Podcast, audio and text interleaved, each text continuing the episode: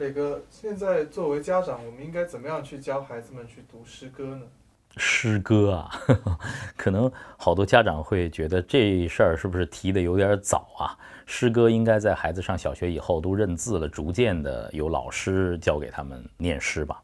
但是我认为，在孩子的语言发展的过程当中啊，诗歌是非常重要的养料，这也符合中国的以前私塾传统教育的传统。孔子说：“不读诗，无以言。”啊，如果你不知道诗，你是不能说话的。在中国的传统的教育里头，诗歌就是幼童启蒙非常重要的一个诗文的载体。那么这里呢有两本啊很好的给孩子的诗歌选集，我推荐给大家，是给孩子的系列，这个系列也很著名了。一本呢是北岛先生主编的给孩子的诗，一本呢是叶嘉莹女士主编的给孩子的古诗词。它相当于给您的孩子在幼年阶段，其实是从三岁一直到十几岁的孩子都能读的诗歌，做了一个篇目上的。推荐。首先，我觉得啊孩子进入诗歌的世界为什么可以？因为诗歌有音韵之美。你看，就算最小的孩子，骆宾王七岁写的《鹅鹅鹅，曲项向天歌》，白毛浮绿水，红掌拨清波。你看多有韵律啊！你看《静夜思》，床前明月光，疑是地上霜。举头望明月，低头思故乡。孩子天然会对这样的像音乐一样的有节律的短小的篇章感兴趣，会进入他们的脑海。先朗读，这就是输入。家长会要求孩子背诵啊，我觉得背诵不要逼着孩子背，是他真的就能够记住了。比方说，在这个空间当中啊，我身后有苏轼的《寒食帖》。那么上面有两首诗啊，第一首叫我自我来黄州，已过三寒时，年年欲惜春，春去不容惜。朗月两三岁的时候，我就抱着他们在这儿念念念念念到后头，他也来了。自我来黄州，已过三寒时，就会背了，但是完全不知道什么意思。没关系，这就是输入啊。在幼年时期你背过的诗，爸爸妈妈自己想想，是不是一辈子都忘不了啊？全记在心里，这种输入是非常重要的。但是，那种机械的背诵是磊哥不太提倡的。磊哥更提倡的是感受，是复现，是通感。怎么说呢？如果你带着孩子去做一次江轮，那孩子就会真正的理解“朝辞白帝彩云间，千里江陵一日还。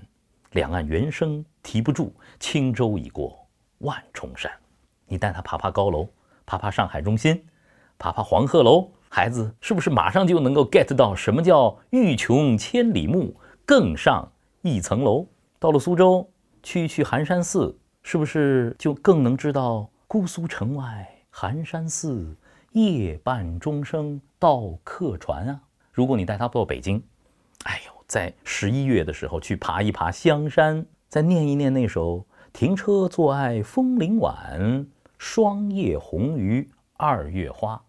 有了这样的通感啊，孩子们一辈子都忘不了了。有一首诗叫做《忽如一夜春风来，千树万树梨花开》，说的是雪景，对吗？我也经常给朗月念啊，“忽如一夜春风来，千树万树梨花开”啊，他们也啊，“忽如一夜春风来，千树万树梨花开”。哎，不知道他呃懂没懂啊？但有一次四月份樱花盛开的时候，我带着他们在樱花树下，我就说了上句：“忽如一夜春风来。”他们来了一句“千树万树樱花开”，哎呦，我说好啊，会写诗了。这就是通感复现造成的一个非常奇妙的场景。孩子们其实是天然的诗人。北岛先生写这本诗集，就是因为他不满意课堂里的诗歌教育，他专门编了一本诗歌集，都全都是现代诗歌。他认为应该把最好的音韵、最好的文字之美。推荐给孩子们。叶嘉莹女士编这本古诗词，她也不认为所有的唐诗洋洋几万首都值得孩子去背，而我们要选取当中的最精华的部分，成为我们每一个中国人的文化基因。为什么说孩子都是天生的诗人呢？因为孩子有想象力，孩子没有文字本身的那种限制，这就是诗的语言。我看一个小男孩写的一句话，他说：“灯把黑夜烫了一个洞，妙吗？很妙哈。”这是诗的语言。朗月四五岁的时候也写过一首诗，他说：“男孩把梦想装到了瓶子里，女孩把梦想装到了气球里。